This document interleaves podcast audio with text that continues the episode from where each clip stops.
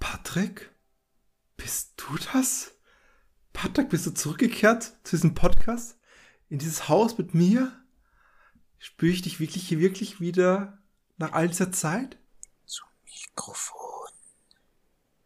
Patrick, soll ich zu dir kommen? Auf, Komm in meine Arme. Aufnehmen. Okay. Okay, knutsch wieder rum.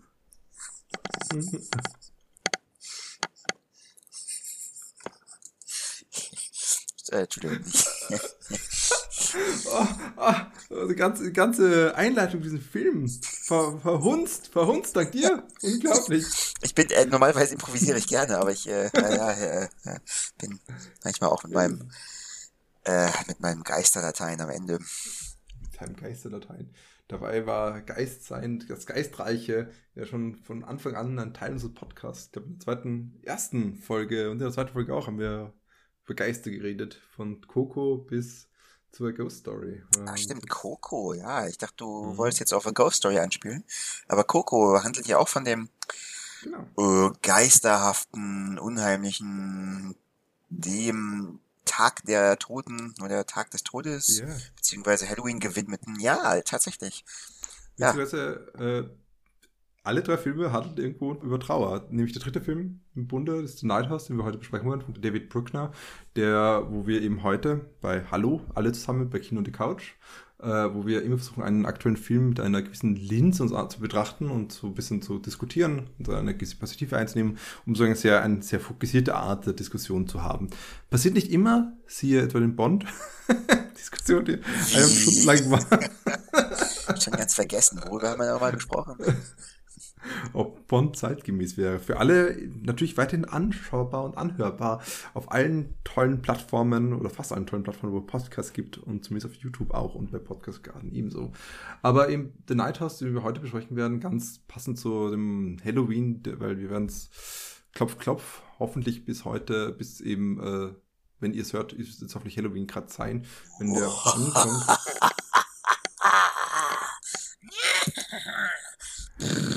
Entschuldigung, ich bin, ich bin einfach in Halloween-Vorfreude. Ich weiß, ich weiß, äh, Homoerotik passt da nicht rein, aber das andere schon interessant, Patrick. Interessant. Ich sehe immer, wo die Grenzen sind. Dass das äh, makabre und unheimliche. Wo kommt, jetzt, wo kommt jetzt die Homoerotik schon wieder her? Also, Ja, weil, weil, ich dich weil ich dich zum Küssen bringen wollte und du hast schon wieder abge shit, abgeneigt. Selbst da, willst du was sagen, dass Homoerotik gruselig ist? nee, das ist, ich, du, du, hast, du, du hast mit deinem Gay-Panic reagiert. Nicht ich. Ah, shit. Oh, und entgleist, nice.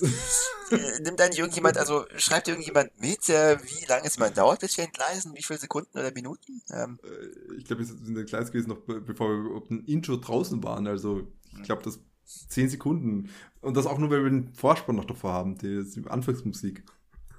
oh, äh, schneidest du diesmal die Halloween-Musik rein, oder was machst du da? Was? wir haben eine ex extra eine Halloween-Musik diesmal. Äh, Du meinst nicht von Halloween im Film, was? Ja, ich weiß nicht, ich wollte nur, ich wollte nur fragen, weil Halloween ist. Also, ich betone es, glaube ich, recht häufig, zumindest in meinem privaten Bekanntenkreis. Halloween ist mein Lieblings, äh, es ist ja kein Feiertag, aber Halloween ist mein Lieblingsfest. Deswegen freue ich mich sehr, dass äh, bald Halloween ist. So, mehr wollte ich gar nicht sagen. Ähm, ja, Nighthouse, Trauer, Podcast, äh, was gibt's Neues? Hast du vor kurzem mal wieder getrauert irgendwie? Oh Mann. Sieht immer besser. Äh, naja, nee. Also ich meine, natürlich habe ich auch wie viele anderen, beziehungsweise wie könnte man sagen, hoffentlich meinen jeder, jeder gesunde Mensch auch eine leicht melancholische Seite. Du, du, du hast getrauert, dass sein Präsident abgedankt hat vor einem halben Jahr, ich kann mich erinnern. Dreivierteljahr. Ist immer noch Präsident. Wenn du mich fragst, ist Biden nur ein Hologramm und äh, eigentlich regiert Trump. Aha, okay, nein, jetzt entgleisen wir wirklich, oh Gott. Ja, also äh, das ist ein Trauerprogramm, was wir hier abziehen, aber das wisst ihr schon. Und wir werden heute uns vor allem beschäftigen mit dieser Idee von Horror als Metapher für Trauer, also so grundlegend, wie das Genre in den letzten Jahren zunehmend benutzt wird. Oder das kann man auch fragen, wie ist es wirklich nur die letzten Jahre, zum anderen klappt es wirklich immer. Aber wir wollen uns grundlegend anschauen, einfach wie jetzt The Night House oder wenn ihr aus Österreich kommt, House at Night, weil wir können das nicht verstehen. Österreich, Deutschland, Entschuldigung. Ich wollte gerade sagen, Deutschland heißt ja auch. Entschuldigung, Entschuldigung. Ich glaube, der ähm, Großteil unserer Zuhörer wird aus Deutschland oder Österreich kommen, weil wir diesen Podcast wieso? hier auf Deutsch äh, machen. Also, ja, du bist ja ein Nationalist wieder mal, unglaublich. Oder der Schweiz, ja, oder sehr äh, fremdspracheninteressierte ja, Deutsch sprechende. Ich, Bürger und Bürgerinnen, ja, wirklich. Ich glaube, ich glaub, von den fünf Leuten, die wir kennen, die den Podcast hören. Ja, die wohnen alle in Deutschland oder Österreich. Hi Sarah, hofft dir geht's gut. okay, äh, Patrick, bevor das noch weiter entgleist, willst du mir sagen, wo es um The, High, äh, The Night House von David Bruckner eigentlich gegangen ist? Ja, The Heiden House, äh, was? Äh, das ja. ist der schweizerische Titel gewesen. ähm, ja, ich habe diesmal auch, ähm, weil es die letzten Mal so gut geklappt hat, ähm, keine Synopsis verfasst, sondern macht das recht spontan. Und zwar geht es in The Night House darum, dass Beth, eine eigentlich noch relativ junge Lehrerin, äh, sich mit sich allein in einem Haus wiederfindet, weil sich ihr Ehemann vor kurzem umgebracht hat. Und da fängt der Film an und es, ja, beginnen seltsame Dinge zu geschehen, äh, die Beth um sich in dem Haus, das ihr Ehemann äh, gebaut hat, wahrnimmt. Das heißt, sie beginnt seltsame Dinge wahrzunehmen, eine seltsame Präsenz wahrzunehmen es stellt sich die Frage, ist das der verstorbene Geist ihres Ehemanns oder wird sie langsam verrückt? Und sie beginnt dann diesem Phänomen auf den Grund zu gehen und ja, stößt auf ziemlich schreckliche Sachen. Hm. Willst du uns sagen, wie sehr du mit dem schrecklichen, den schrecklichen Sachen, die da vorgekommen bist, sind umgegangen bist? Ja. Wie sehr dich das dein Herz erwärmt hat, weil du ja makaber bist, bis ins letzte Eck deiner Seele. Das äh, dunkelste Eck deiner Seele. Ja, das dunkelste Eck meiner Seele, dass ich zu Halloween äh, oder Samhain, wie es ursprünglich heißt, äh, herauskehre natürlich. Ja, ich bin ein bisschen hin und her gerissen. Eigentlich hat mir der Film besser gefallen, als ich äh, gedacht habe. Also ich finde ihn gut. Mhm. Ähm, ich bin jetzt vielleicht nicht mit allerhöchsten Erwartungen angegangen.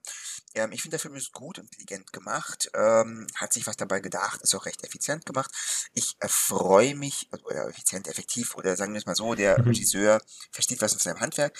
Ich freue mich auch schon auf das Remake, Reboot, nee, ich glaube es ist ein Remake von Hellraiser, das der Regisseur jetzt als nächstes in Angriff nehmen darf. Das könnte sehr vielversprechend werden. Also Hellraiser ist ähm, einer meiner Lieblings, nicht nur, bei mir ist das so einer der besten Horrorfilme aller Zeiten, ähm, möchte ich fast schon sagen. Und jetzt, nachdem ich The Night House oder House of Night gesehen habe, bin ich mir sicher, dass der in guten Händen ist. Äh, da bin ich beruhigt. Ich habe den Vorgänger des Regisseurs The Ritual, also ist nicht Vorgänger, aber ist der Film, den der Regisseur davor gemacht hat, The Ritual, auch auf Netflix zu sehen, hab, auf Netflix zu sehen, verdammt, weil The Night House ist auf Disney Plus zu sehen, hä? so, The Ritual habe ich leider nicht gesehen, äh, ja, ich verhedere mich. Also, solide gemachter Film, ich war Hast über, du was anderes von ihm gesehen? Nee, aber ich, ich, hat er mehr gemacht, außer diesen beiden? Ja, ja er hat ganz am Anfang Karriere hat er das Signal gemacht und wenn ich richtig im Kopf hatte, bei VHS 2?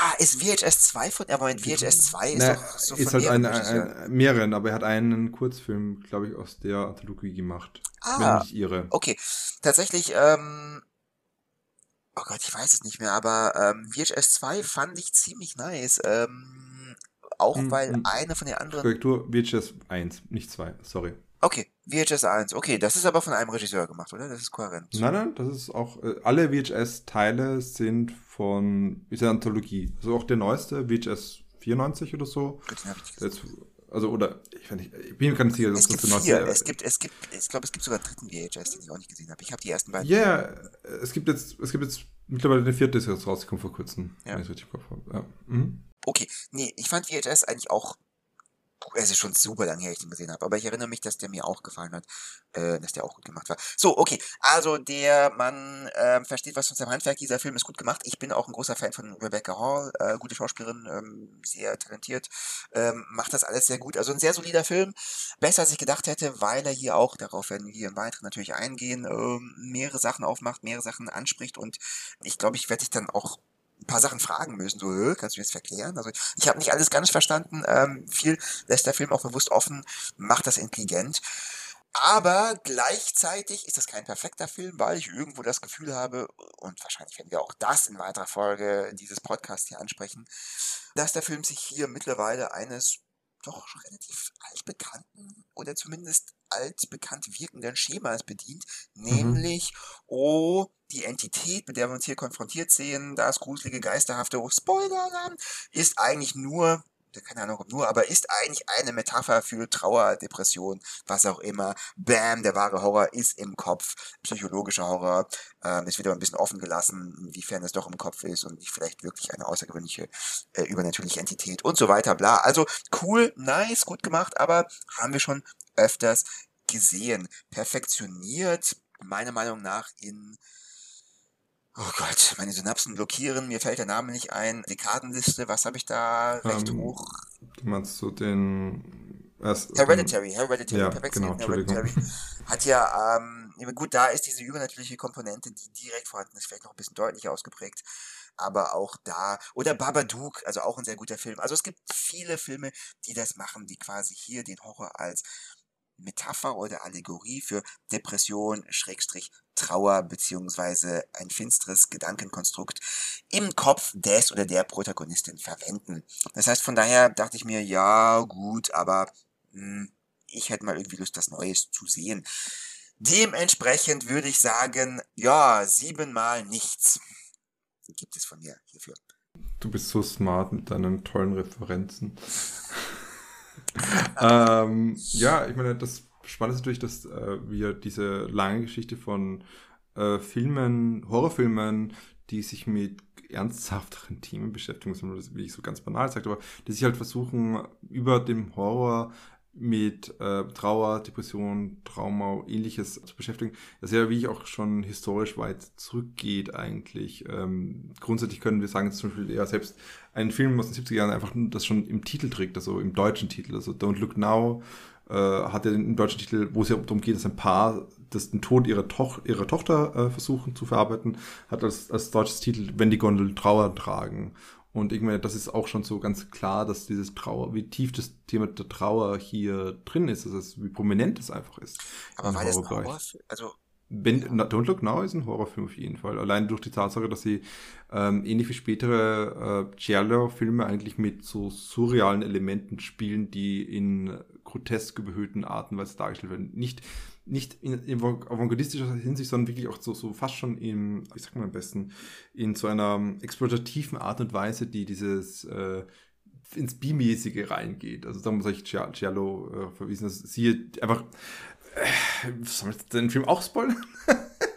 Aber es, die, der Reveal, was eigentlich diese Figur ist, die der Protagonist konstant jagt, das auch im Cover und auf den Postern drauf ist, diese rot gehüllte kleine Figur, äh, Figur kleinen Statur. Das ist schon was stark Exploitatives, was irgendwie dem Horrorfilm am nächsten, am nächsten ist, würde ich sagen. Mm, ja. Aber wir können natürlich auch zurückgehen noch weiter mit den, der klassischen Horrorfilme schlechthin, äh, das Haus des Dr. Galigaris, wo es aber mehr um ein generationales Trauma geht, würde ich mal sagen. Oder ein, ein kulturelles Trauma. Und das heißt, wir haben das immer wieder, Trauma, nicht Trauer, äh, Trauma.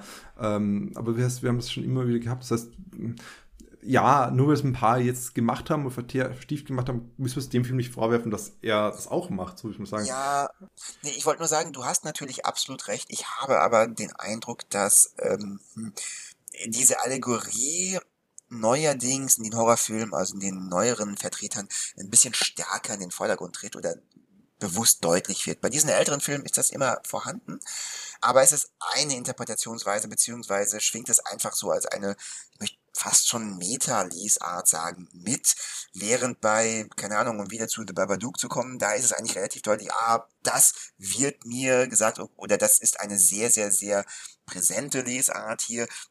Dieses Monster, diese Entität steht quasi für eine Depression, ja. Und ich glaube, dass es in den moderneren Vertretern ähm, dieses bewusst in den Fokus setzen einer klinischen einer eventuell klinisch relevanten, ich möchte nicht Störung sagen, oder eines Phänomens, das, glaube ich, haben wir äh, in den alten Filmen nicht so deutlich. Also verstehst du, was ich meine? Ähm, äh, ja. ja, ja, ich verstehe schon, was du meinst. Also ich würde schon sagen, dass das zum Beispiel das äh, Kabinett des Dr. Galegaris eine extrem direkte allegorische äh, Herangehensweise ist, aber nicht eines, Psych äh, ähm, eines pathologischen Krankheitsbildes oder eine, eines eines Krankheitsbildes, was ganz direkt sagt, okay, da, hier kann man die Symptomatik direkt äh, anwenden und anlegen. Aber ich muss auch gestehen, ich bin zu wenig bewandt einfach in klassischen Horror oder generell im Horror-Genre. Und das wäre vielleicht eher eine Frage an dich, weil du ja doch mehr mit Horrors dich äh, auseinandersetzt oder gerne zumindest tust, ob das nicht auch früher schon immer wieder vorhanden war. Also ähm, in verschiedensten Arten und Weisen. Also ich muss sagen, The, The Cat People hat schon, greift schon sehr direkt an gewisse gesellschaftsrelevante Themen an. Ist nicht nur gesellschaftlich, es ist so schwierig, weil, weil ich glaube, dann, dann, dann kippe ich immer wieder in diese Idee vom gesellschaftlich Relevanten und nicht so sehr in die Idee von, wie werden Krankheitsbilder verwendet, als äh, um sie metaphorisch über den Horror darzustellen. Weil das ist natürlich auf jeden Fall in jedem, ähm, in den meisten guten Horrorfilmen drin, also oder nicht guten, ach, das ist alles so äh, zu wertend, aber in vielen der Horrorfilmen die heute als kanonisiert sind, ist das stark drinnen. Wir, wir haben es in den vielen Romero-Zombie-Filmen, wir haben es genauso aber äh, in ähm, den Vampirgeschichten der, der, der, den verschiedensten Jahrzehnten und wir haben es genauso in den verschiedensten äh, Frankensteins Monstergeschichten genauso drin, wo ein, ein Unbehagen zum Beispiel, ein gesellschaftliches Unbehagen adressiert wird. Also es gibt immer wieder gesellschaftliche ja. Themen. Das sage ich ja, also ich, ich versuche mich gerade zu, ich, ich, ich habe ich gerade gesagt, ich habe versucht mich gerade zu, zurückzunehmen diesbezüglich. Darum habe ich ja ich habe mich ja zurückgenommen eigentlich. Ich habe jetzt nicht versucht, äh, das als äh, Antwort zu nehmen. Aber gleichzeitig, ich weiß nicht, also ich müsste, will ich tatsächlich, müsste ich mal wieder eben so einen Film sehen wie Cat People oder Rosemary's Babies mal wieder sehen, aber ist da nicht schon sehr viel drinnen von dem, was dann später gekommen ist? Also gerade Rosemary's Baby, ich weiß nicht, also gerade diese 60er, 70er Jahre Horrorfilme, die, die, die haben schon stark diese Thematis direkte Thematisierung von Trauer in irgendeiner Hinsicht. Ähm, und und ja. vor allem über das Unbehagen des ähm, dass das Verlorene über einen hängt, dass das Verlorene einem immer wieder heim, heimsucht eigentlich. Ja, ich meine, es stellt sich bis zu einem gewissen Grad auch die Frage, ob das nicht äh, fast schon sogar trivial und unvermeidbar ist. Also ein bisschen das ins Lächerliche zu ziehen oder zu über, übertreiben, könnte man genauso gut sagen, na, Moment, ist das komisch, dass Komödien ähm, immer mit Humor arbeiten und das so zentral in den Mittelpunkt stellen, weil Horrorfilme arbeiten natürlich recht stark mit Emotionen, die sie hervorrufen wollen und natürlich begeben wir uns bewusst in einen solchen Zustand und genießen den irgendwo auch, aber diese Emotionen, die hervorgerufen werden, also äh, Furcht, Angst, Schrecken, äh, zumindest vorübergehend ähm, in spielerischer Art und Weise meinetwegen, äh, das sind natürlich oberflächlich negative Emotionen und negative Emotionen hängen nicht nur indirekt, sondern sehr direkt oder beziehungsweise andersrum, äh, Trauer und Depression und so sind eine Art oder eine bestimmte Ausprägung von negativen Emotionen. Deswegen ist das, glaube ich, notwendigerweise relativ stark miteinander verflochten. Aber dieses, wie gesagt, dieses direkte Ansprechen von ja, klinisch relevanten Phänomenen und relativ deutlich mit dem Finger drauf zeigen und diese Lesart so, ja, so in den Mittelpunkt zu stellen, das, wie gesagt, glaube ich, war früher nicht so präsent. Also auch wenn du dir die Romero-Filme anschaust, oder Rosemary's Baby, ja. Also ich glaube, da ist tatsächlich ein bisschen Interpretation meinerseits, aber da ist die, ähm, ja, die gesellschaftskritische Komponente viel stärker. Also da wird dann eher so, ja, keine Ahnung, Konsumkritik und was macht unsere Gesellschaft generell falsch oder welche Probleme finden sich auf gesellschaftlicher Ebene und wie beeinflusst das dann das Individuum? Das ist hier so ähm, der Zugang. Äh, während die neuen Filme ähm, von der anderen Richtung herkommen. Also ich möchte fast sagen, alte Filme sind top-down, also Gesellschaft auf das Individuum. Wie wirkt sich das aus? Und die neuen Filme sind eher so von dem Individuum ausgehend, so ähm, auf persönlicher Ebene.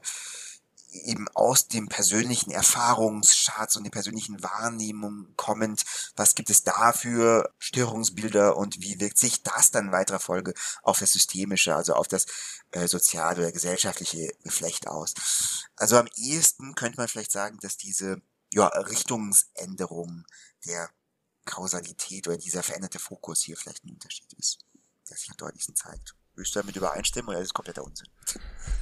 Hm, es ist tatsächlich äh, überraschend schwierig. Ich muss sagen, ich finde es interessant, dass wir jetzt so weit ausholen an der Stelle, aber ich finde es auch interessant, dass das weit auszuholen, weil ähm, ich würde sagen, gerade wenn wir schauen in den expressionistischen Filmen der, und der expressionistische Kunst der 20er und äh, 10er Jahre, dann kann man schon sagen, da ist viel Persönliches drinnen, ganz einfach. Da geht es nicht mehr um die Gesellschaft, die top-down, wie du sagst, das Trauer, das, das, das dass das Dramatische, wie auch immer, was vom Gesellschaftlichen runter auf den, den äh, Protagonisten, auf die äh, Figuren, auf das Individuum äh, projiziert, sondern es geht viel öfters darum, um ein Stimmungsbild zu machen, die das äh, tief in eine seelisches Beklemmtheit zu schauen, eine seelisches Aussichtslosigkeit. Äh, und das haben wir halt auch zum Beispiel in solchen Filmen wie Orlax Hände in vieler Hinsicht, wo es ja auch um äh, eigentlich eine irrsinnig faszinierende Geschichte geht, um, um diese Idee, äh, sich mit dem eigenen Körper nicht mehr identifizieren zu können.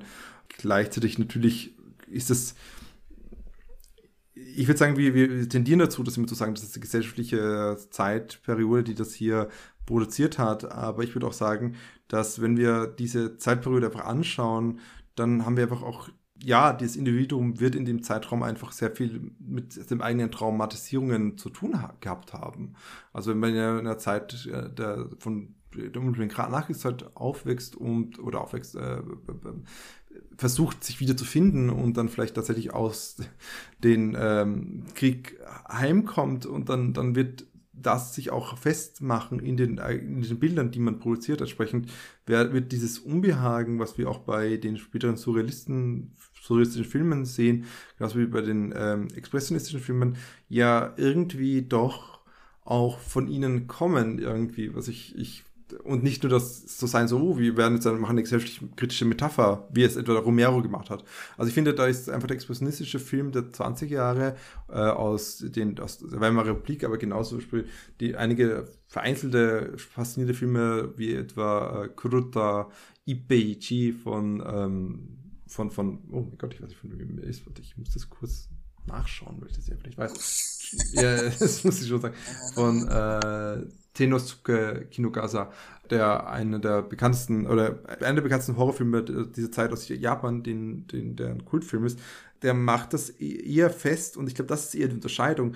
Diese Filme machen das nicht so fest. Äh, diese Filme machen das sehr stark fest entlang von ähm, Stimmungsbilder, die auf die Protagonisten reflektieren äh, oder durch die man die Protagonisten verstehen lernt während äh, vielleicht eben gerade so ein Film wie eben The Night House und auch die anderen moderneren, wie du sagst, eben viel stärker sich diese klinische äh, Symptomatik, also das klinische Krankheitsbild, wie ich voranführen und äh, heranziehen und eben dementsprechend die, die Symptomatik äh, sich herannehmen, um wirklich direkt über diese Elemente mit dem Horror zu arbeiten. Das heißt, ich glaube, wenn dann ist das eher die Unterscheidung, nicht unbedingt, ob es jetzt früher mehr gesellschaftlich war und dann mehr individuell, sondern vielmehr, also top-down, bottom-up, wie du es genannt hast, sondern vielmehr, ob nicht, ähm, nicht, dass es Phasen auch gegeben hat, wo es einfach ganz stark top-down war. Das will ich auch nicht verneinen. Aber ich glaube, es ist eher so, dass vielleicht sich A, die Art der Diskussion und der, des Redens über diese Krankheiten verändert hat von einem sehr vagen, allgemeinen, nicht klarer definierten Unbehagen hin zu einem sehr spezifischen Krankheitsbild, was man nachlesen kann. Also das ist aber vielleicht auch einfach aufgrund der Tatsache, wie man gesellschaftlich mit Krankheiten umgeht äh, und sich das verändert hat. Und B, das ist halt dass ich da gleich einknüpft, oder B, ob nicht vielleicht einfach die, ähm, das ist einfach die Sache, wie zu dem Zeitpunkt über Krankheiten geredet werden konnte überhaupt. Vielleicht war das einfach so eher, dass man in 20 Jahren nicht sich das klinische Krankheitsbild herangezogen hat, um äh, über was zu reden, sondern viel stärker um, ähm, über diese sehr vagen ähm, Begrifflichkeiten, weil es einfach viel stärker stigmatisiert und pathologisiert war als in einem heutigen Kontext. Ja, mit Sicherheit. Also mit Sicherheit war das damals viel mehr stigmatisiert und pathologisiert und das ist auch was sehr Gutes, dass es jetzt nicht mehr ganz so, also immer noch, es ist immer noch ein Stigma auf äh, seelischen Erkrankungen, sage ich mal und ähm, ich glaube, es ist immer noch ein wichtiger Punkt auf unserer gesellschaftlichen Agenda, dass wir es noch ja. weiter minimieren, aber Gott sei Dank ist das heutzutage nicht mehr vergleichbar mit ja, vor 50, 40, 30, 20 oder sogar noch 10 Jahren. Ähm, ja, ich glaube, ein bisschen meinen wir auch das Gleiche oder was sehr Ähnliches, wenn ich es jetzt richtig verstanden habe, ähm, von dem, was wir gerade gesagt haben. Aber vielleicht wollen wir einmal ein bisschen weiter direkt zurück mhm. zum Film wieder und ich würde dich einfach mal ganz grundsätzlich inhaltlich fragen, ja, wie würdest du das interpretieren? Was ist denn da jetzt passiert? Also ist ähm, Beths Ehemann, der sich umgebracht hat, war der wirklich ein Serienmörder? Hat er wirklich andere Frauen umgebracht, um nicht seine Frau umbringen zu müssen? War er selbst depressiv? Also es liegt ja fast nahe, weil er sich umgebracht hat. Was zur Hölle ist denn da passiert? Was sehen wir? Wie deutest du das? Ich muss gestehen, das ist so die Ebene, die mich am wenigsten interessiert, was hier wirklich passiert ist und wie weit das wirklich so ist oder nicht ist, weil wir können ja grundlegend sagen, dass all das, was hier passiert, in sich metaphorisch zu sehen ist, weil wir es immer mit einem Film zu tun haben, der sich mit entlang von einer fiktionalisierten Geschichte einem Thema herangeht. Und das heißt, mich interessiert vielmehr, was das Thema dann in der Folge ist. Ja, okay, hab, aber das ist, das, das, das geht, glaube ich, Hand in Hand. Also wenn, wenn du jetzt sagst, okay, mhm. jemand hat nicht wirklich Frauen umgebracht, dem ist nicht so, es ist nicht real in dem Sinne, dann was ist dann die Bedeutung davon? Ich glaube, und das ist halt für mich eher die Sache, für mich ist das der, der Punkt, wo der Film muddled geworden ist. Weil ich muss gestehen, ich habe versucht, den Film aus verschiedenen Perspektiven, ich muss gestehen, sehr stark psychoanalytischen Perspektiven äh, immer wieder sind mir in den Kopf gestiegen und das sind teilweise Sachen, die offensichtlich sind, wie das Unheimliche, also das Unheimliche als ein Konzept von Freud, was explizit einen hyphenated Unheimliche, mit einem Bindestrich geschrieben wird, um zu zeigen, wo eigentlich die größte Angst ist oder das größte Unbehagen sich ausmacht nämlich nicht etwas, was gänzlich fremd ist, sondern etwas, was so fast dem entspricht, was du als heimlich bezeichnest, als heimelig, und aber dann ein, ein Hauch unterschiedlich, ein Hauch anders. Und das ist das, was dann ein, ein ganz großes Unbehagen erzeugt. Siehe auch äh, Uncanny Valley, was eindeutig sich an diesem Konzept ja. abarbeitet. Und das ist natürlich das, ich meine, der Film kann man eigentlich, eigentlich äh, das ist wie ein Wort, eine Begrifflichkeit, ein Konzept, was man mit dem Film direkt verbindet, weil einfach das Haus selber unheimlich ist in vieler Hinsicht. Das sehr vertraut ist, was aber sich zunehmend von dieser vertrauten heimeligen Atmosphäre entfernt auf verschiedene Art und Weise. Zum einen der Hinsicht, dass, dass sich das Haus selbst verändert und man Kippbilder hat und ähm, ähnliches. Zum anderen aber natürlich mit dem, mit dem gespiegelten Haus und der Idee des Spiegelungs im Haus, wo einfach alles so ein bisschen anders ist und man irgendwie ein unangenehmes Gefühl entwickelt, weil es irgendwie das Vertraute sich bricht. Aber, Entschuldigung, ich wollte jetzt nicht darauf, sorry, ich wollte so kurz erklären, was ich mit, mit dem äh, meinte, nur damit man das vielleicht versteht sofort, weil ich finde, das ist auch das, was irgendwie sehr offensichtlich ist, drin ist, aber genauso äh, bin ich schnell in die Melancholie von nach freudianischer Theorie gegangen und auch, auch eigentlich sehr rasch in die Idee vom Todestrieb und vom Doppelgänger.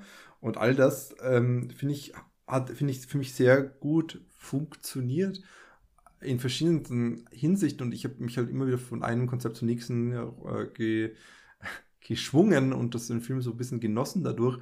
Und dann ist aber diese Auflösung, dass eigentlich, hm, wie soll ich sagen, ich hatte dann richtig, äh, und wir sind schon längst in Spoilers, ich glaube, das hast du eigentlich schon etabliert mit deinen Kommentaren.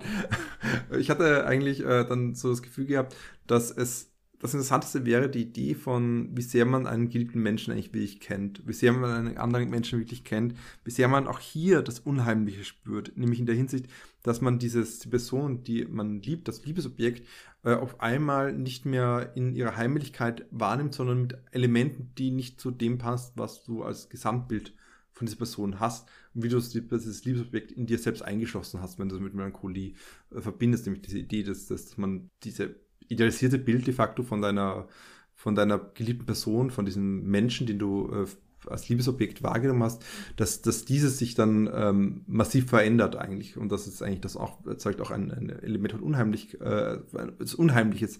Und das war eigentlich das, was mich eigentlich am meisten gereizt hat. Und dann war ich äh, ein bisschen, ich war dann tatsächlich ein bisschen vom Kopf gestoßen, wie auf einmal Owen freigesprochen wird von diesen Taten.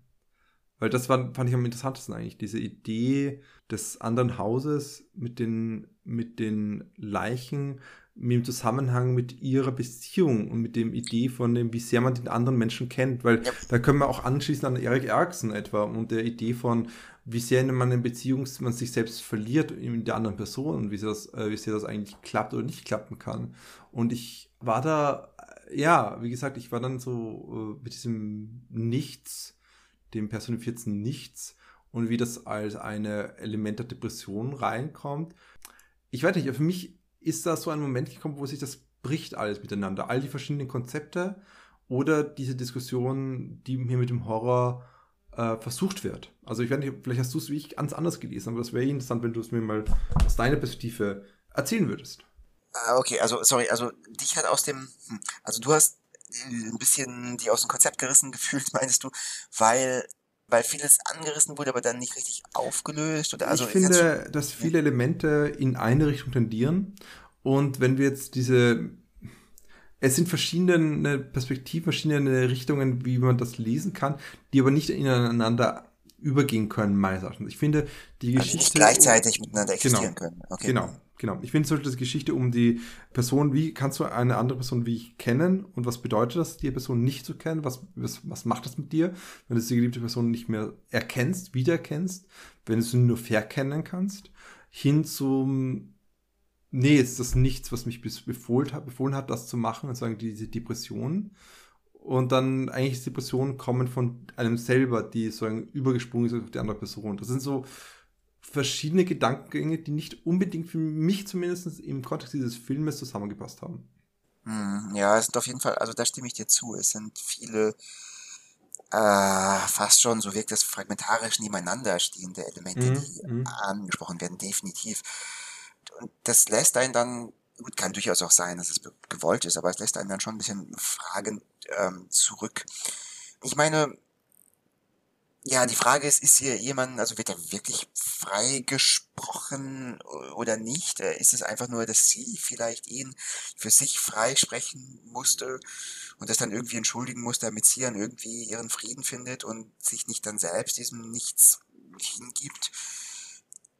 Ja, gut, ich weiß nicht, weil ich jetzt auf deine Frage antworten soll. Ich sehe es genauso wie du, beziehungsweise ich habe versucht, die ganzen Sachen so miteinander zu verbringen, äh, in Einklang zu bringen und zu verbinden. Ich habe auch noch nicht aufgegeben, das vielleicht hinzubekommen, aber bisher ist mir noch nicht ganz ähm, mhm. gelungen. Also ich frage mich auch vor allem, um eine Komponente zu nennen, was will mir der Film denn damit sagen, mit ähm, also damit, dass er andeutet, dass die Depression quasi von einer Person auf die andere übergesprungen ja, ist. Und das wird ja im Film direkt, und das würde ich auch äh, von psychologisch-wissenschaftlicher Seite so bestätigen wollen, ähm, Natürlich kann das nicht der Fall sein. Natürlich kannst du dich nicht äh, mit einer Depression anstecken äh, bei jemand anderem. Andererseits ist es natürlich schon so, dass wenn du mit einer Person, die wirklich depressiv ist, zusammenlebst, dass das ähm, dich selbst schon auch beeinflusst und dass das natürlich auch nichts ist, das also das leicht zu verarbeiten ist und dich dann auch selbst, also dich dann selbst emotional sehr belasten kann. Ja, also mhm. vielleicht ist es in diesem Sinne gemeint, dass es nicht leicht ist, mit jemand anderem zusammenzuleben, der oder die eine Depression, an einer Depression erkrankt ist ähm, und man sich selbst dann auch vielen Herausforderungen gegenübergestellt sieht, die man erstmal überwinden muss oder mit denen man dann lernen muss, umzugehen. Andererseits hat er ja offenbar, also ihr Ehemann hat die Depression ja zumindest wird so gezeigt, auch gar nicht gezeigt. Es kommt ja komplett überraschend für sie und er hat das komplett vor ihr versteckt, äh, beziehungsweise sie erfolgreich, Fragezeichen, davor geschützt. Oder ganz anders gesagt, wird ja angedeutet, dass ursprünglich die Depression ja von ihr ausging. Ja, ich meine, sie hat das Nichts ja zuerst kennengelernt und also ist dann letzten Endes ganz plakativ gefragt, wird, wird hier angedeutet, dass sie dann an seinem Tod schuld ist? Oder sind das einfach nur Schuldfragen, die sie sich fragt im Rahmen ihrer Verarbeitung und wovon sie sich dann letzten Endes freispricht? Also da werden schon sehr, sehr viele Fragen aufgemacht und wie gesagt, ich, ich glaube auch nicht, dass die unbedarft aufgemacht werden und dass sich der Film dessen nicht bewusst ist. Aber es gibt hier keine leichten Antworten. Ja, da bin ich ganz bei dir. Mhm. Äh, interessanterweise ist, während du jetzt da ein bisschen mehr geredet hast, tatsächlich Elemente zusammengewachsen, die ich davor nicht so verbunden gefunden habe. Also, wir es mal jetzt andersrum aufziehen, äh, können wir schon sagen, du hast absolut recht. Mm, und ich kenne leider Beziehungen, die genau das daran gescheitert sind, dass eben eine der beiden Personen, Parteien äh, depressiv geworden ist und die das dazu geführt hat, dass ein wirklich toxisches Klima innerhalb der Beziehung bestanden, entstanden ist, vor allem weil die eine Person sich dann zurückgenommen hat, vollkommen zurückgenommen hat, der anderen ja. Person zuliebe. Und das ist halt dann wirklich äh, für beide eigentlich selbstzerstörend gewesen, ja. in vieler Hinsicht. Und äh, sind zum Glück jetzt beide relativ glücklich, sagen wir so mal, äh, aber sie sind zumindest äh, haben sich wiedergefunden selber, so kann man es am besten sagen. Ähm, okay, Entschuldigung. Ähm, ich wollte sagen, es heißt, die Idee des Rüberspringen natürlich falsch ist, aber die Idee, was für eine Atmosphäre entstehen kann durch eben so eine Depression innerhalb einer Beziehung, ist durchaus äh, eine sehr legitime Idee. Und was natürlich hier reinfällt, und das da bin ich natürlich will ich nur entlang von einzelnen fragmentierten Anekdoten, die ich kenne von Bekannten und zum anderen äh, entsprechend von dem Film, was er mir vorschlagen möchte.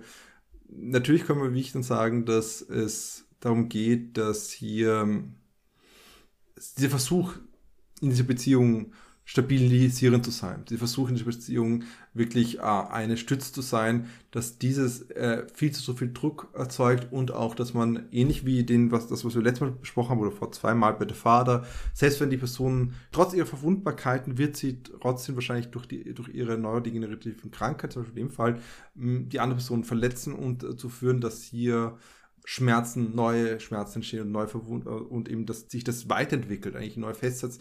Und dass, dass, dass hier diese Gefühle der Frustration und bis hin zu Hass sich manifestieren. Und das haben wir ja bei der Vater wichtig gehabt, dass hier zum Beispiel die Protagonistin den Vater in einem Traum versucht zu umzubringen. Nur weil das ein interessanter, nicht eine interessante Parallele ist, aber es ist etwas, was man da direkt benennen kann, was wir damals schon äh, diskutiert haben. Und hier haben wir natürlich den Wunsch, die sie eigentlich konstant zu zerstören.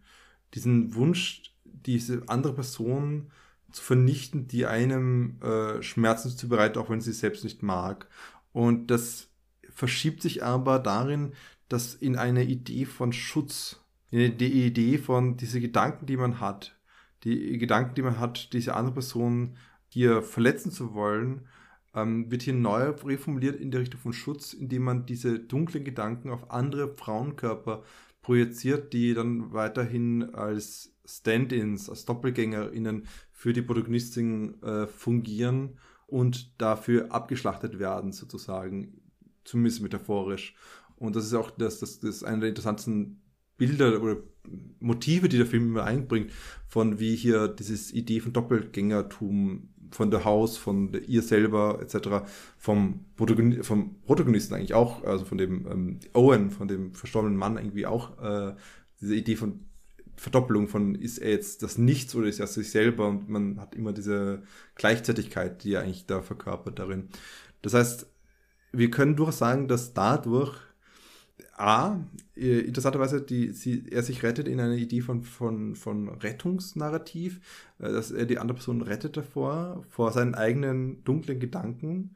Und B, dass er aber dann diese dunklen Gedanken doch woanders austragen möchte, selbst wenn es nur in einer rein fiktiven Art und Weise passiert, indem er äh, spielerisch sich Gedanken macht darüber, diese andere Person zu töten, was aber dazu führt, dass er äh, selber in den Freitod geht. Ähm, ja, äh, okay. Ich muss gestehen, das war für mich tatsächlich bis jetzt gerade nicht so klar miteinander verbunden, aber jetzt zieht sich die Linie doch stärker zusammen, als ich das erwartet hätte von dem Film, muss ich gerade tatsächlich bemerken. Tja, dafür ist der Podcast da. Ja. ja, wobei ich muss sagen, ein, eine Sache, und das, das habe ich auch so ganz äh, polemisch gefragt, dich kann so ein Film, der sich so stark auf eine Metapher für Trauer spezialisiert oder für Depressionen in dem Fall eigentlich eher schon, kann der eigentlich mit Jumpscares arbeiten? Bringt das was? Ist das kontraproduktiv? Wie würdest du das sehen? Vor allem im Kontext des Filmes. Wie war es für dich, diese Erfahrung in diesem Film und dessen durchaus nicht selten vorkommenden Jumpscares? Ja, ähm, ja, ich fand, es hat schon gepasst. Also ich würde die Jumpscares, also korrigiere mich, wenn du es anders siehst, aber ich würde die Jumpscares tatsächlich hauptsächlich, ja, von technischer Perspektive, sag ich mal, äh, sehen. Das heißt, das hier ist zumindest, also ein Grundpfeiler dieses Films ist schon relativ klassischer Horrorfilm, Grundpfeiler. Und äh, im Rahmen dieses Fundaments bedient er sich eben auch von Jumpscares, die dann stattfinden und auch solide inszeniert sind. Also es ist, es hat mich jetzt nicht rausgerissen, ich finde es nicht illegitim, ich finde nicht, dass der Film dadurch an Ernsthaftigkeit, Authentizität, was auch immer verliert nee, hat für mich schon gepasst, hat für mich auch nicht gestört. Also es ist jetzt nicht so, dass ich jetzt vor dem Fernseher saß und dachte, hey, Moment, ich will mich aber eigentlich kognitiv intellektuell dem Thema hingeben und jetzt kommt ein blöder Jumpscare, oh, wie blöd, äh, eins von zehn. Nee, nee, also so habe ich das gar nicht empfunden. Man könnte jetzt die Frage stellen, welche Funktion haben diese Jumpscares darüber hinausgehend, also darüber hinausgehend, dass sie jetzt einfach Jumpscares sind und äh, ja, dich dazu bringen, dich kurz zu erschrecken und irgendwie an deinen Stuhl oder Sitznachbarn, Sitznachbarin zu klammern. Wie gesagt, ich glaube, darüber hinausgehend haben sie eigentlich keine wirkliche Funktion. Jedenfalls keine, die sich mir direkt irgendwie vor das Gesicht stellen würde. Aber finde ich schon okay. Also muss nicht unbedingt sein. Ja, aber okay sein, das ist, das ist keine, kein großes Lob, muss man auch sagen. Ähm. Ja, aber es ist, es, ähm, ich akzeptiere es, dass es zumindest heutzutage als Teil eines Horrorfilms nicht unbedingt, aber schon dazugehört und irgendwie jetzt auch nicht störend ist. Also es erfüllt seinen Zweck, ja. Ich habe mich da schon auch gut ähm, gegruselt gefühlt. Also ich fand es auch gruselig und bin dann auch, ich weiß nicht, ob ich aufgesprungen bin, aber die funktionieren schon, die Jumpscares. Ich muss gestehen, ich, mich hat's gerissen aber ich muss auch sagen, ich finde Horror wesentlich interessanter, wenn es äh, nicht einfach nur eine physische Reaktion ist, sondern eine Beklemmung, die ich spüre und wo es immer mich alles zu, zuzieht einfach.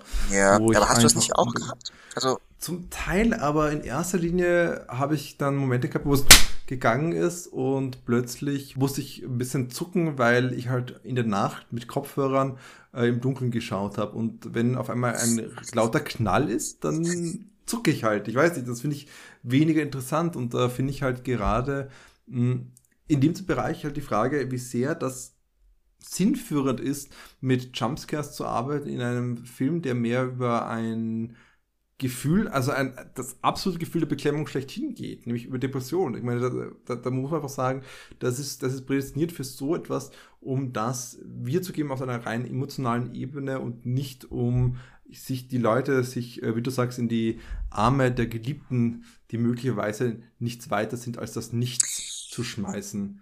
Ja, aber da will ich dann wieder den Vergleich anbringen, den ich vor allem zu Beginn dieses Podcasts hier schon öfters gebracht habe. Äh, schauen wir uns auch einen anderen Film der recht modern ist, an und der auch Depressionen als das Hauptthema eigentlich hat mit The Babadook zum Beispiel. Mhm. Also funktioniert doch eigentlich recht ähnlich. Da hast du auch Jumpscare. Oder so, sogar in Hereditary hast du auch.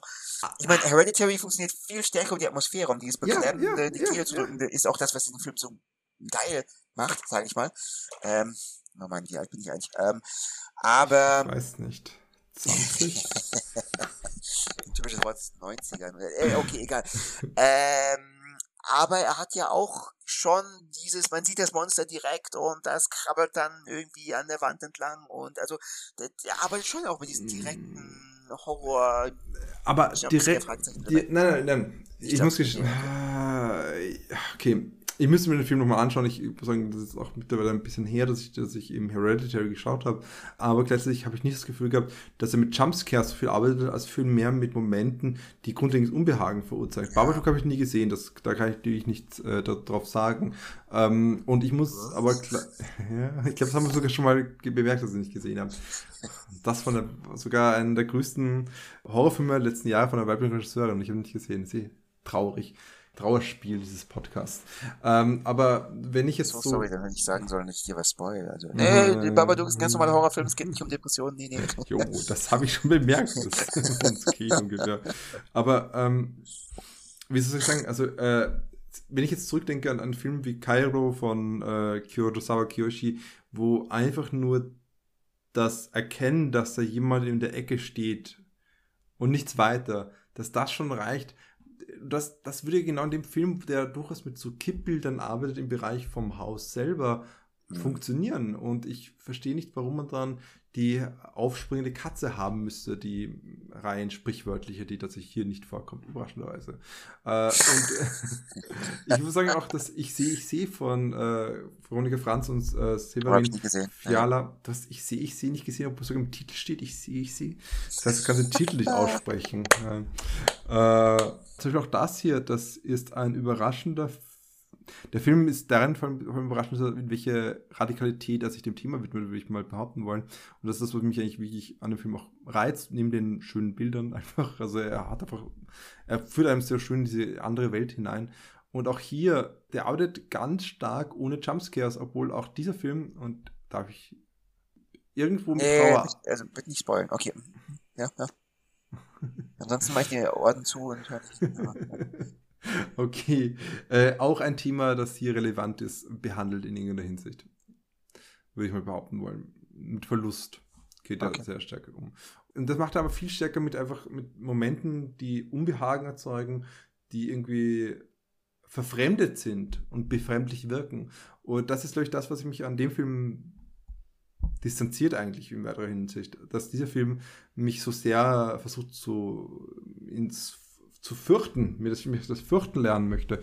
Und das kann, kann er irgendwie halt auch nicht. Ich bin, oder ich bin dem nicht so offen einfach. Und ich habe auch das Gefühl, dass es nicht passend ist. Ich finde, das ist einer dieser Buchlinien, die ich vorhin erwähnt habe, die weniger, weniger scheint auf innerlicher Ebene, denn auf einer rein stilistischen Ebene passieren. Okay, ja, interessant. Das habe ich ähm, tatsächlich gar nicht so empfunden. Also ich fand, die stilistische Ebene hat, wenngleich sie sich natürlich teilweise recht konventioneller Mittel bedient, aber hat doch relativ gut funktioniert bei mir. War interessant, möchte ich mir vielleicht nochmal anschauen und äh, dann genauestens ähm, ja, mitschreiben, wann Jumpscare kommt und äh, wie sehr ich das atmosphärisch jetzt äh, abträglich finde. Ähm, ja. Ich, sehe mit Notizblocken und so. Jetzt, na, na, ich weiß nicht. ja, genau. Striche lesen ist und alles, alles gleiche. Ich, ich hoffe, du machst eine Excel-Liste daraus. Und dann, dann posten wir das auf äh, irgendwelchen so sozialen Medien und Stuff. Ah, das klingt nach einem wunderbaren Plan. Ja. ja, aber ich würde mal an der Stelle vielleicht tatsächlich schon zu einem Schlusswort übergehen, falls du nicht auch äh, hier noch irgendwelche Überlegungen zum Film aufbringen möchtest. Äh, wie, lass mich kurz überlegen. Nö, ich glaube, ich glaube, das passt schon. Wir können hier gerne ein Schlusswort äh, zum, nicht Sonntag, also ein Schlusswort zum Besten geben. Ja, alles, das ich unbedingt hätte ansprechen wollen, wurde angesprochen. Ich meine, also ich, ja, wie gesagt, ich hätte eher noch inhaltlich fragen, so was hat's mit diesem, mit dieser Frauenfigur auf sich, die so malträtiert, also diese kleinen Puppe oder dieser kleinen Holzfigur mit den ganz vielen, äh, was sind das denn, Nadeln drin, was, was hat's damit auf sich? Das weckt ja so eigentlich unmittelbar erstmal so, keine Ahnung, eher so Torture-Porn-Assoziationen. Ähm, ja, ja. aber es, es hat ja auch eine ganz stark sexuell geschlechtliche Konnotation, sowohl diese Statuette als auch die Beschreibung des Films, weil ich meine, so stark über diese Hassliebe geht, die dieser Mann zu seiner Partnerin äh, empfindet, vermeintlich. Also das ist ja das, was ich jetzt so für mich gerade rekonstruiert habe im Nachhinein also dass das wie das ist, was so aus dieser Depression herauskommt und so, kann man eh fragen und ich, kann, ich kann mir gut vorstellen, dass wir es auch hinterfragen könnten oder sollten, bisher das, bisher man hier mit geschlechtlicher oder vergeschlechtlichten, versexualisierten äh, Gewalt zu tun haben und wie sehr ja. das eigentlich vernünftig ist in dem, im Bereich dieses Themas, ja. Ja, äh, ich weiß nicht, für mich hat der Film halt einfach durch diese ähm, Idee des der Doppelgängerinnen das schon so klar gemacht, dass er diese Linie einschlagen möchte. Ähm, und ich habe das nicht mehr so krass gefunden, vor allem weil dann natürlich später sie genau so in dieser Art und Weise malträtiert wird, tatsächlich, in diesem Verrenken des, ihres Körpers. Und das ist ja genau das, es geht darum, sadistisch dieser anderen Person Schmerzen zuzufügen. Und das wird hier auf einer stark geschlechtlichen sexuellen Ebene zumindestens auch gemacht. Ja, absolut. Und auch die Sachen, also dass das gemeinsame Lied von ihnen, oder ich weiß nicht, ob das gemeinsame Lied ist, aber dieses Lied immer nachts, abends läuft, ich meine, das sind ja auch alles so mhm. Schnipsel, die auf äh, Trauma, Stichwort Intrusion, also intrusive Gedanken oder so hindeuten, hindeuten könnten. Da stellt sich dann ein bisschen auch die Frage, ja, keine Ahnung, spielt die vielleicht Vergewaltigung in irgendeiner Art und Form mit? Also war da vielleicht noch mehr, als direkt gezeigt wird? Ich weiß es nicht. Ja, aber das war noch eine weitere Frage, die sich mir dann gestellt hat, die ich jetzt nicht ähm, direkt beantworten äh, kann. Ja, also ich weiß nicht, irgendwie der, Film, der Film scheint das äh, zu negieren zu wollen, vor allem in der Hinsicht, dass im Moment, wo sie glaubt, dass es wie Owen ist, ähm, diese Annäherung eher äh, positiv besetzt. Also es gibt ja diesen Moment, wo sie äh, aller äh, Ghost Nachricht von Sam Geistersex hat. Äh, also sie fügt sich in eine Linie ein mit Ghostbusters 1, Ghost Nachricht von Sam, äh, Sam und die große Geistersex-Trilogie. Ähm, ähm, ja, aber könnte das nicht auch so ein, Gott, ich weiß jetzt, mir fällt das Fachwort jetzt nicht ein, aber könnte es nicht so ein äh, verharmlosen umattribuieren als Schutzmechanismus ja. sein? Ich meine, weil das, was der Typ gemacht hat, der Owen, wenn wir das jetzt hier mal objektiv sehen, wenn er wirklich, also das ist ja eigentlich was ziemlich Schreckliches, das du überhaupt nicht äh, rechtfertigen kannst, ja. Und sie versucht es halt irgendwie auf abenteuerliche, unglaubwürdige Weise zu rechtfertigen und anders zu deuten. Also in diese Richtung, diese Interpretation haben wir eben noch gar nicht angesprochen. Und vielleicht daher auch dieses Nothing in ihr kommt, diese Depression überhaupt und er das irgendwo auch ansieht und sich deswegen umbringt und sie deswegen dann geschützt ist. Also ich weiß es nicht, aber das sind ja, also das ist eine weitere Ebene eben, die der Film anspricht. Aber letztlich muss man sagen, zum einen will ich sagen wollen, dass der Film das überhaupt nicht adressiert, also ich ganz und gar nicht. Wenn das wie so wäre, hm, bin ich mir die Frage, ob die Filmemacherinnen sich das bewusst sind, dass sie das tun für mich hat das vielmehr eben gesagt, diese rein geschlechtliche Lustmordelemente drinnen gehabt, aber vielleicht hast du recht, das Zerstören des anderen. Äh, also mit, so mit rein geschlechtliche Lustmordelemente, also das muss also weil das ist doch per se schon etwas ja, keine Ahnung, bedenkliches, oder also was meinst du? Ja, natürlich ist bedenklich, aber ich meine, wenn du die Bilder anschaust, die, die hier kommen von, wie er die Frauen stalkt, wie er sie äh, hier unter dem, äh, also diese Bilder, diese Reihenbilder von dem unter dem ähm, äh, Brett, unter dem Hausbrett vergräbt, die dort ver verrotten lässt. Die Bilder, wie er sie jagt im Kontext des Hauses und sie ermordet, das sind alles Momente, die Genre-Versatzstücke sind. Es sind Aspekte, die einfach benutzt werden, weil man daran anknüpfen kann. Und ich glaube weniger, weil, und ich glaube, es passiert weniger bewusst. Ich glaube, es passiert rein aus einer, ja. wie gesagt, das ist wirklich nur meine eigene äh, Sichtweise auf die Dinge, dass das einfach passiert, ohne darüber nachzudenken weiter. Und äh, das ist eh furchterregend, das weiß ich schon, da hast du schon recht. Aber ich habe nicht das Gefühl, dass das ähm, in der eine subtile no äh, Nuance reinbringt, sondern vielmehr etwas, was nicht bedacht worden ist, was mitschwingt, ohne das zu adressieren und artikulieren oder zu mh, reflektieren. Und was mich dazu auch bringt, das so zu sehen und vielleicht ich mich dahingehend, ist halt auch diese Sache von, ähm, dass das nichts weiter besteht. Dass es nicht, ähm, okay, jetzt kann man es irgendwie auch anders deuten, ja, ich weiß. Äh, ich, ich habe jetzt überlegt, so ein bisschen so in die Richtung von, dass es geht halt über ein Überwinden irgendwo in der Hinsicht. Aber das Nichts kann man nicht gänzlich überwinden. Das ist natürlich eh wieder, das fügt sich natürlich ganz klar in Traumatheorie ein, das stimmt schon. Und das haben wir halt in diesem Schlussbild des, des Schattens am, am Wasser, was eben immer während vorhanden ist. Ja, ich weiß nicht, also für mich, äh, ich verstehe, was du meinst, äh, und vielleicht habe ich den Film nicht aufmerksam genug geschaut, weil diese Elemente sind natürlich drin, aber ich, für mich keine Ahnung, für mich, ich bin so zynisch und das, das stimmt, aber ich habe oftmals das Gefühl, dass, dass Filmemacherinnen sowas reinhauen, ohne darüber nachzudenken. Und ich habe einfach den Eindruck gehabt, dass der, der Filmemacher hier genau selber tut. Ja, möglich. Ja, wobei das, also, ja, das finde ich dann fast schon bedenklich, wenn sowas einfach mal so reingehauen wird, ohne drüber nachzudenken. Weil das ist, also, weil es sind ja schon, also, wenn du jetzt anschaust, also wenn wir das at Face Value nehmen, dann mhm. hat dieser Owen ja eigentlich eine also höchst bedenkliche Persönlichkeitsstruktur gehabt und, und also ja, okay, ja, mhm, also, aber du kannst natürlich recht haben. Ähm, kann absolut der Fall sein. fände ich dann aber, also wenn das wirklich so ist, dass das einfach so reingeschmissen wurde und sich da keine weiteren Gedanken drüber gemacht wurden, also wenn ich irgendwie die Möglichkeit hätte, das jetzt rauszufinden oder da mit dem Regisseur drüber sprechen könnte und der es bestätigen würde, äh, dann glaube ich, würde ich den Film schlechter bewerten. Also ich kann nur Folgendes sagen, ich habe einige Interviews mit ihm gelesen und kein einziges Mal wurde das aufgebracht. Nicht ein einziges direkt, Mal. Nee, nicht direkt, aber er spricht auch selten direkt über Depressionen oder auch direkt über Trauer. Ja gut, Trauer wird vielleicht angesprochen, aber er, er sagt eigentlich, hm, was er ein bisschen Trauer macht, wird ist so... Direkt, Trauer wird direkt angesprochen, sehr oft sogar. Und es wird schon immer wieder Grief, auch von, vor allem von ihr, vor allem von Rebecca Hall, muss man sagen. Das ist genau. mehr bei ihr.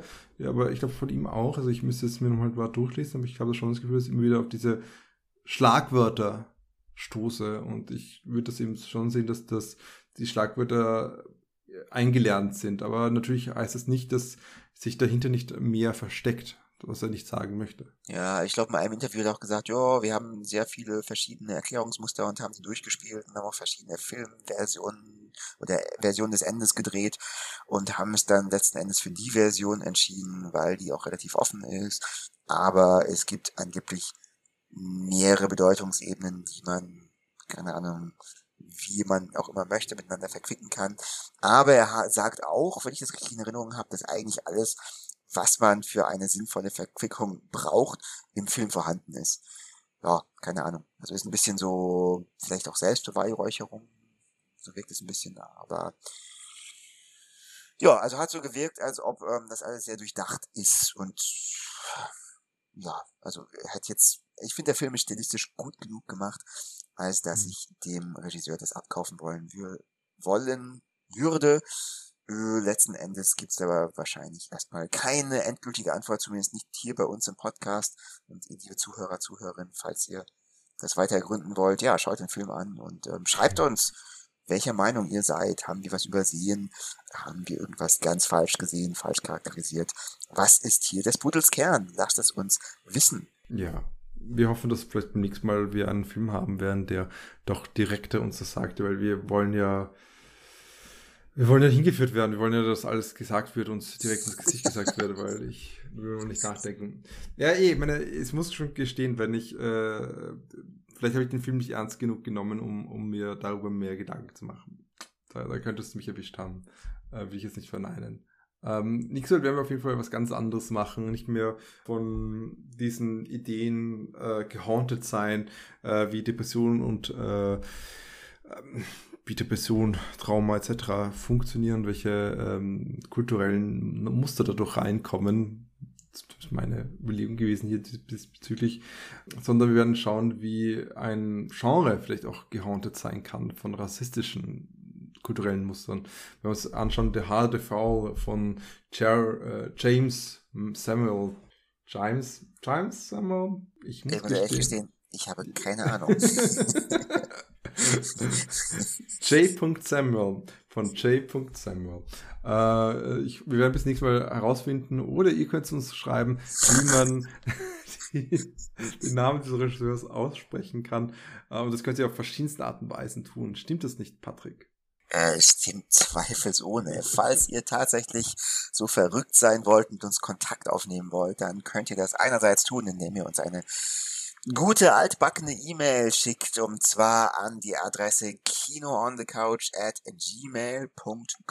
Kino on the Couch könnt ihr zusammenschreiben. Ihr könnt zwischen jedem Buchstaben, wenn ihr wollt, einen Punkt machen. Bei Gmail-Adressen ist das komplett egal. Des Weiteren sind wir natürlich auf allen gängigen Social Media Kanälen vertreten. Minus Instagram, da sind wir nicht, weil wir nicht so fotogen sind. Aber auf Twitter könnt ihr uns, ähm, ja, ein Daumen hoch, also ein Like da lassen. Äh, das könnt ihr auch auf Facebook machen und auf YouTube ebenso. Bitte, wenn ihr wollt, kommentiert, was das Zeug hält. Wir freuen uns und antworten auch sehr, sehr gerne. Letzten Endes hört ihr hier einen Podcast und natürlich sind wir deswegen ähm, ja auf einer klassischen Podcast-Webseite vertreten, die sich da nennt podcastgarden.com. Das heißt aber natürlich auch, dass wir über jeden Podcast-Catcher eurer Wahl beziehungsweise jeden RSS-Feed-Catcher nennt man das so, also über einen RSS-Feed so empfangbar sind. Natürlich sind wir auch bei Apple Podcast zugegen. Ich glaube, dass ich alles erwähnt habe. Falls dem nicht so sein sollte, bitte korrigiere mich selbst dann. Falls dem nicht so sein sollte, sollst du vom Nichts gehauntet werden und den Nacht nicht schlafen können vor lauter Verzweiflung. Oh Gott, das waren jetzt zu viele äh, doppelte Verneinungen, dreifache Verneinungen und äh, zu viel nicht so negativ und ah, ich habe Angst, oh Gott. Oh, oh. Ich bin so ein positiver Mensch. Warum werde ich da konfrontiert mit lauter nicht so negativen? Naja. Ja, selbst das ist, äh, ja, ja, Shane. Shane, Shane. Naja, Patrick feiert einen schönsten, liebsten Feiertag, der kein Feiertag ist. Und bis dahin sehen wir uns bald wieder. Ciao, Leute. Gruseligen Abend euch noch. Bis zum nächsten Mal. Ciao.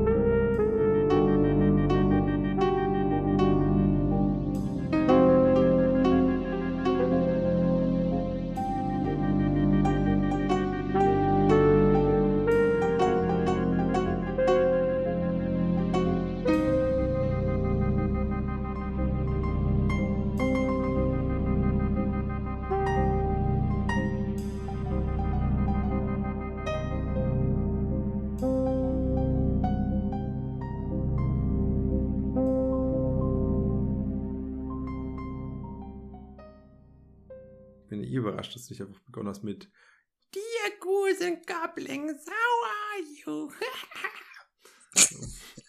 Geht das so?